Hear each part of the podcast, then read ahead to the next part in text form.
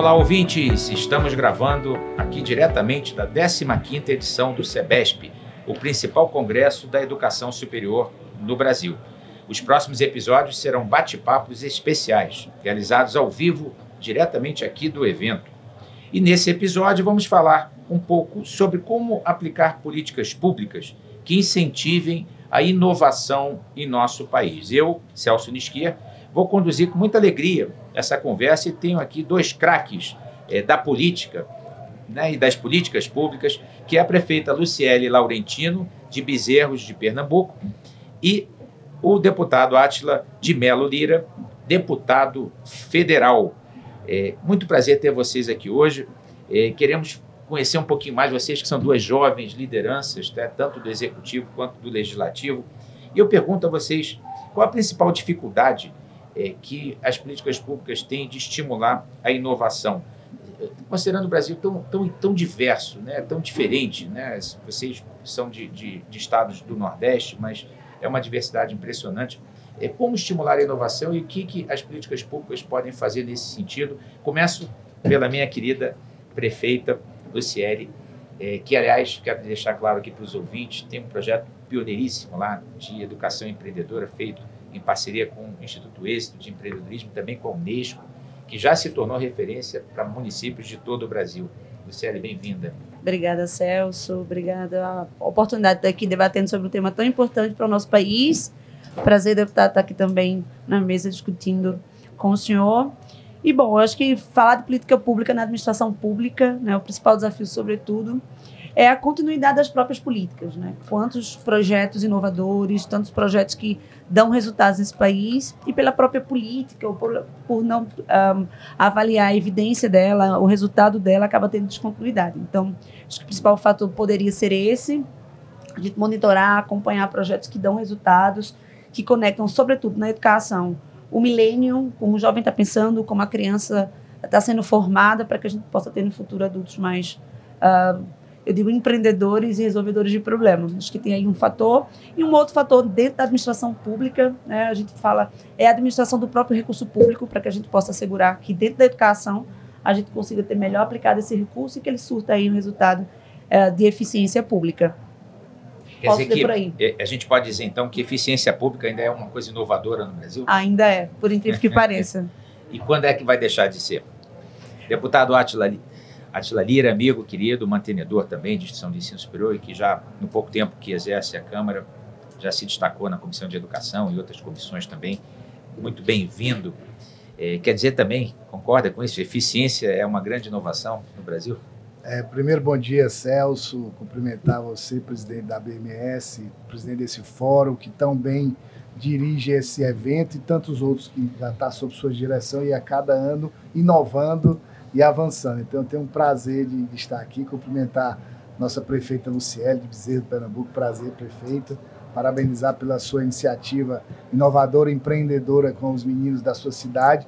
Dizer da alegria de estar aqui, Celso, eu que participo tantas vezes do, do CBS, mas como, como dirigente, como educador que sou, né? Na verdade, eu estou como deputado federal só por um momento, por uma missão. Mas, na verdade, a minha essência é educação, eu vivo dela, venho dela, então para mim é muita alegria estar hoje aqui, não na condição de, de, educador, mas como deputado federal, podendo também atuar de uma forma macro e poder melhorar as políticas públicas, sejam elas inovadoras ou políticas públicas que dão certo, que a gente tem que ter para depois buscar inovação, como o ProUni, o FIES, enfim, programas que, que possam é, é, é priorizar a educação. Toda política pública educacional ela tem que ser priorizada. E, claro, ela deve ser aperfeiçoada buscando a inovação. Eu acho que a inovação na educação ela tem que vir desde as suas da base curricular, né? seja na educação básica, no ensino médio, ensino, ensino fundamental, básico, ensino médio e nas nossas matrizes curriculares do ensino superior. Eu acho que a gente tem muito se fala de inovação, muito se cobra de inovação agora pelo MEC, inclusive pelos instrumentos avaliativos, tem, é, tem é, a inovação como requisitos obrigatórios e avaliativos, mas, mas a gente tem que começar lá atrás, tem que mexer na, na grade curricular, é, incluir o empreendedorismo lá desde o ensino médio, como a prefeita já está trabalhando com as crianças, isso virar uma cultura. Estados Unidos isso é uma cultura intrínseca do americano, do jovem. Inclusive, ele, na hora que sai, já quer ir para o ensino profissionalizante, já quer inovar, quer trabalhar. Então, acho que falta a gente mexer mais na estrutura curricular educacional do país, para a gente não ter só inovação no discurso, na cobrança, mas ter na grade curricular. E o poder público implantar isso e também incentivar é, é, é, incentivos, sejam eles fiscais ou subsidiados, de tecnologias educacionais que inovam. A gente sabe que a gente tem um desenvolvimento social muito regional muito grande. Então nós temos instituições no interior do Piauí que não têm uma capacidade financeira estrutural de fazer inovação, como a instituição do centro de São Paulo, do interior do Rio Grande do Sul, por exemplo.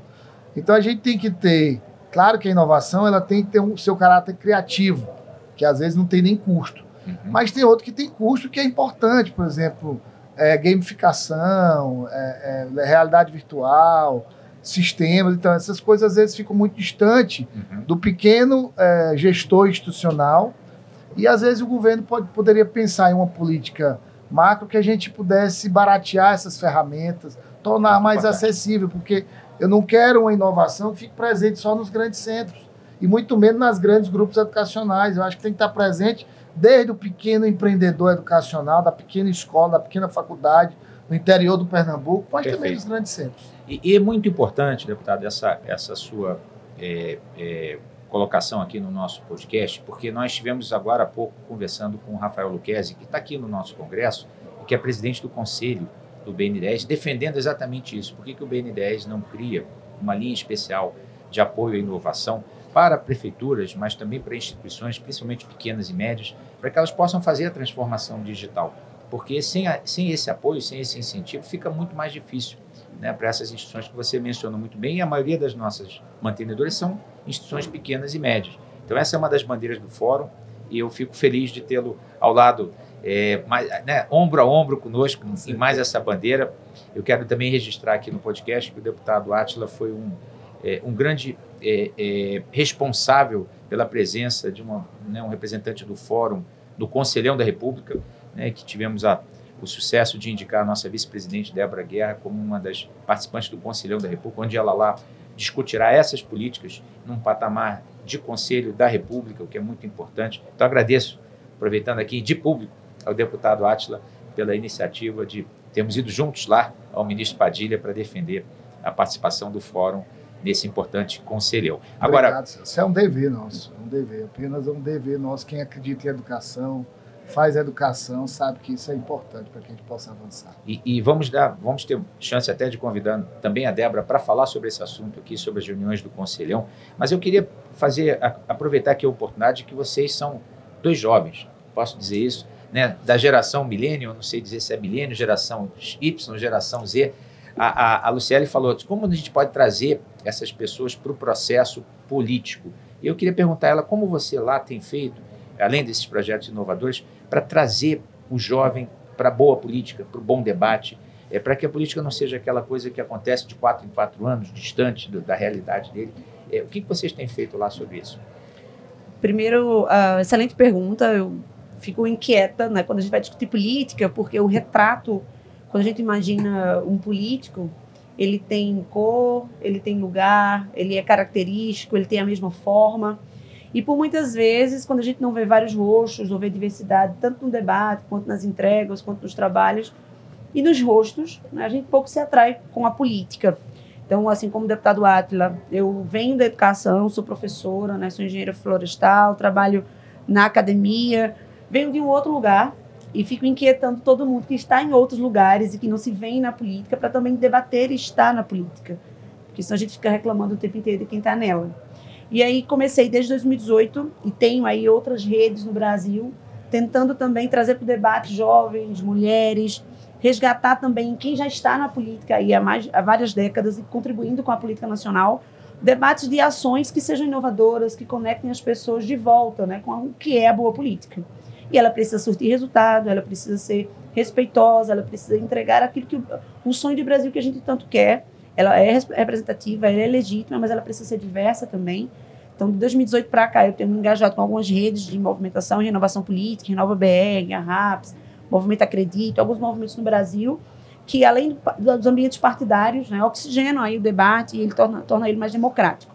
Obviamente, estar hoje como prefeita assegura que diretamente eu possa conectar aquela criança, aquela menina, aquele menino ali e se ver nesse lugar que é o lugar da política, porque muitas vezes a gente, como política, é jogada numa vala comum, né, de, de discussões muitas vezes de corrupção, somos atrelados a, a um, um, lado ruim do que foi e do que é muitas vezes a política no mundo, não só no Brasil.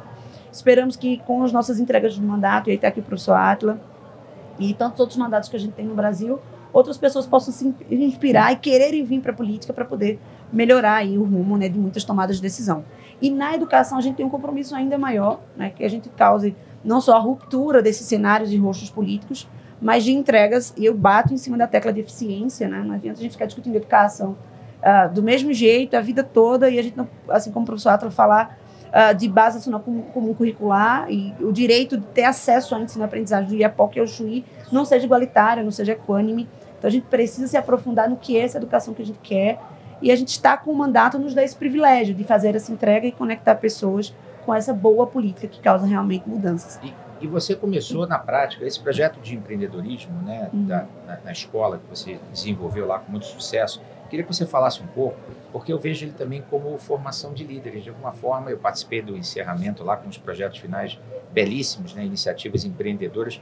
A gente, dessa forma, também está formando os futuros líderes, né, com espírito empreendedor. Fala um pouquinho para as pessoas conhecerem mais sobre esse projeto lá de vocês, que é, que é um sucesso. O projeto é a aplicação de um estudo bem profundo sobre empreendedorismo, em parceria com o Instituto Êxito, e agradeço a oportunidade e todo o time do Êxito para que a gente possa usar todo esse material estudado e desenhado com a Unesco ali na sala de aula com os nossos jovens, ampliando o repertório deles levando um conteúdo lá para Bezerros, que é, um interior, é uma cidade no interior do estado de Pernambuco, que muitas vezes a gente estuda e debate isso, talvez pelas redes sociais ou com aquele professor mais ousado que traz de forma mais genérica né, aquele conteúdo.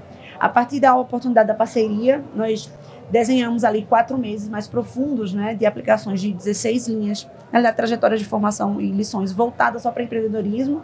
E não é necessariamente o empreendedorismo da carreira empreendedor somente, mas é desde o jovem se sentir autônomo, refletir sobre quem ele é, o papel que ele tem na sociedade como ele lidera essas transformações a partir do momento que ele decide empreender Uh, não só se formar para o trabalho, para o mercado de trabalho, mas ser aquele que emprega, ser aquele que desenvolve soluções e resolve problemas. Então, obviamente, foi um projeto embrionário, a gente passou quatro meses ali mais diretamente, concluímos em seis meses, fazemos um pós-acompanhamento desses alunos pra, e, e, tentar entender como ele desperta a construção de competências e habilidades para se tornar mais na frente um empreendedor. E eu destaco a Letícia, ela fez um projeto bem legal de uma mini empresa de doces, fez uma loja online, depois da loja online a gente botou uma sala, tem uma, uma vitrine virtual de, de vendas, e depois de uma vitrine em rua, a gente fez no Natal ali várias tendas e várias lojinhas, e ela levou o produto dela ali para vender, continua né, com, essa, com essa loja dela vendendo doces, e uh, recentemente ela nos procurou na prefeitura porque queria conversar sobre o dilema de carreira dela, se ela fazia economia, né, se ela fazia administração, porque a partir dos conteúdos que ela teve contato aqui, ali no início do ensino médio dela, destinou, abriu o horizonte dela e ampliou o repertório sobre que carreira ela iria seguir. Então, se a gente puder ampliar a oportunidade né, que outros alunos tenham acesso a conteúdos como empreendedorismo, como inovação, como tecnologia, como programação, a gente faz com que jovens lá em lugares mais distantes, por exemplo, né, professor Atla, ah, dê acesso a, de repente, a oportunidades ou a informações como mais próximo das capitais, dos grandes centros, esses jovens eles possam fazer escolhas uh, conectadas com o milênio, né, com a transformação desse país. Muito interessante e já está dando frutos, né? Outros municípios também é, vão adotar esse material. É um, são lições de empreendedorismo é, para uma vida é, emancipadora e transformadora. Um projeto desenvolvido, como eu disse, pelo Instituto Êxito com a Unesco. São 20 lições, portanto, cabem durante um semestre, uma lição por, por uhum. semana, mas certamente é um projeto que, tá, que vai crescer muito e vocês foram pioneiros lá, cobaias no bom sentido, mas aprendemos muito também com com você, com a Bianca, com as pessoas lá que, que desenvolveram o projeto e vocês estão, estão de parabéns. Obrigada pela oportunidade, professor. E eu queria agora, é, deputado, voltando aqui à questão da Câmara dos Deputados, né? Você já, já entrou aí com uma atuação forte na Comissão de Educação. Quais são os grandes temas lá que, é, vamos dizer assim, preocupam é, no bom sentido? E, e, e soube também que é, recentemente você já relatou um projeto é, também que está relacionado com financiamento estudantil. É, fala um pouquinho aí para os nossos ouvintes, muitos são estudantes, inclusive. Bem, Celso, primeiro parabenizar aí que nós tenhamos milhares de Priscilas né, no Nordeste no nosso Brasil. Isso é interessante, parabenizar o Instituto Êxito, o Janguei e o Celso, que são um dos que lideram esse processo. Mas, assim, na Câmara, a Câmara dos Deputados, ela tem algumas pautas importantes, né, que, que, que eu acho que mexe com a juventude, é uma política pública educacional. Acho que o que está mais hoje em foco, que eu acho que o governo tem que, tem que resolver e o, e o parlamento é, e a sociedade, é a questão da diretriz curricular do novo ensino médio. Né? O novo ensino médio ele foi feito é, há, há, quatro anos no governo Michel Temer, no ministro Mendonça Filho, mas ele é um, é um ensino médio bom, né? ele amplia a carga horária, ele leva o aluno para o ensino profissionalizante, facilita inclusive a implementação da inovação, do empreendedorismo, enfim, mas ele não ele, ele torna um pouco desigual quando você vai quando você tenta fazer a implantação dele nas regiões né? você é prefeita você você vai ter essa dificuldade essa dificuldade Luciano porque por exemplo no interior do Piauí de 224 municípios apenas em 120 municípios só tem uma escola. E dessa escola só tem um itinerário formativo então assim então você pode ter diversos itinerários formativos sendo ofertados em Brasília, no, no, Goiás, em São Paulo, e o aluno pode ter essa opção, e um aluno do Piauí, do interior do Piauí, só vai ter a oportunidade de ter um, um itinerário formativo. Então a ideia é boa? É, mas no Brasil, da, demissão, da, da dimensão geográfica que nós temos, da desigualdade social, a gente não pode ter um novo ensino médio que não tem um caráter inclusive Perfeito. e sim isolativo. Então não é por aí. Eu sou a favor do novo ensino médio, é bacana, mas ele ainda, infelizmente, o Brasil não tem condições estruturais é, é, pela sua dimensão, pela, seu, pela sua distribuição socioeconômica, pela, pelo ensino público, né, pelo ensino médio do setor público, não tem como. Então, eu, não, eu acho que a gente deve sim é, discutir isso, está sendo discutido. Eu não sou a favor de uma revogação, como eu, eu acho que a gente tem que fazer ajustes, tem que pegar o que é bom, a gente tem que manter alguns itinerários, tem que manter a carga horária do itinerário formativo, mas tem que reduzir para que não tenha uma, uma desigualdade na, na educação do Talvez jovem. diretrizes mais claras, né, Mais deputado, claras, é. eu acho que tem que ter um enxugamento do, do, do, do itinerário formativo, tá mais claro para poder tentar implantar em todas as regiões do país, é voltar a ter uma carga horária maior para o ensino geral, que é o porque está causando muita ansiedade para o jovem Sim. que está esperando o Enem e esse cara e esse jovem é o que vem para o ensino superior. Então a gente não pode criar um, um, um, clima de tensão, de ansiedade no jovem. Nós estamos aqui é para resolver o problema Perfeito. deles. Então, eu acho que essa discussão é fundamental. A questão do acesso ao ensino superior, financiamento público, isso é um gargalo que nós acompanhamos há muito tempo. Ele começou a ter uma solução na época do governo Lula 1 e Lula 2 e Dilma. Nós tivemos quase 600, 700 mil alunos beneficiados em um ano. E depois isso despencou para 60 mil alunos.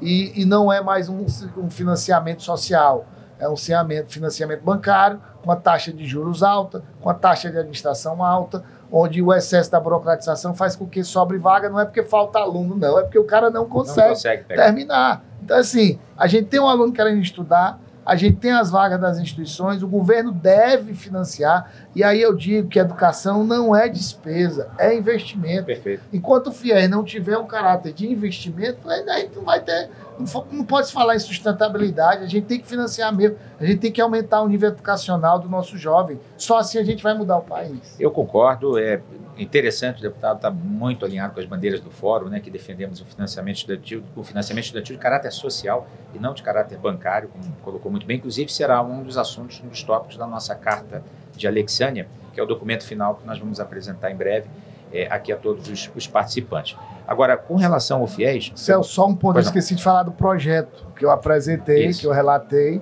É um projeto que vai ampliar essa política de acesso ao ensino superior.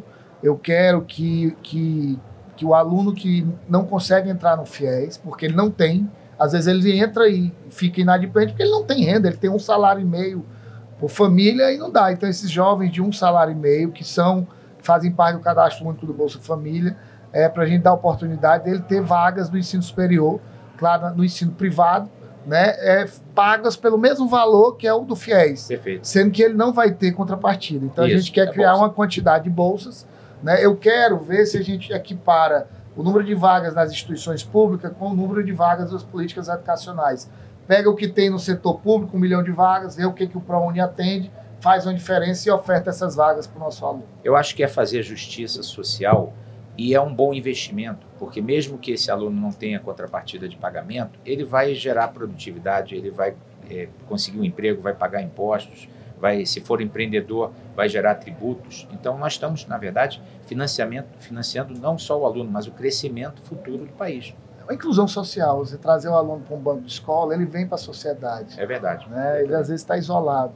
É verdade. Nem estuda e nem trabalha. Tomara que o projeto dê certo. Nós estamos lançando aqui no Congresso também um e-book sobre é, um histórico do financiamento estudantil, onde as conclusões do Dr. Ricardo Martins são exatamente essas. Quer dizer, se pegarmos uma parte desses que recebem financiamento e não conseguem pagar, transformarmos em bolsistas, nós estamos tendo um, um benefício financeiro e, ao mesmo tempo, um benefício enorme social.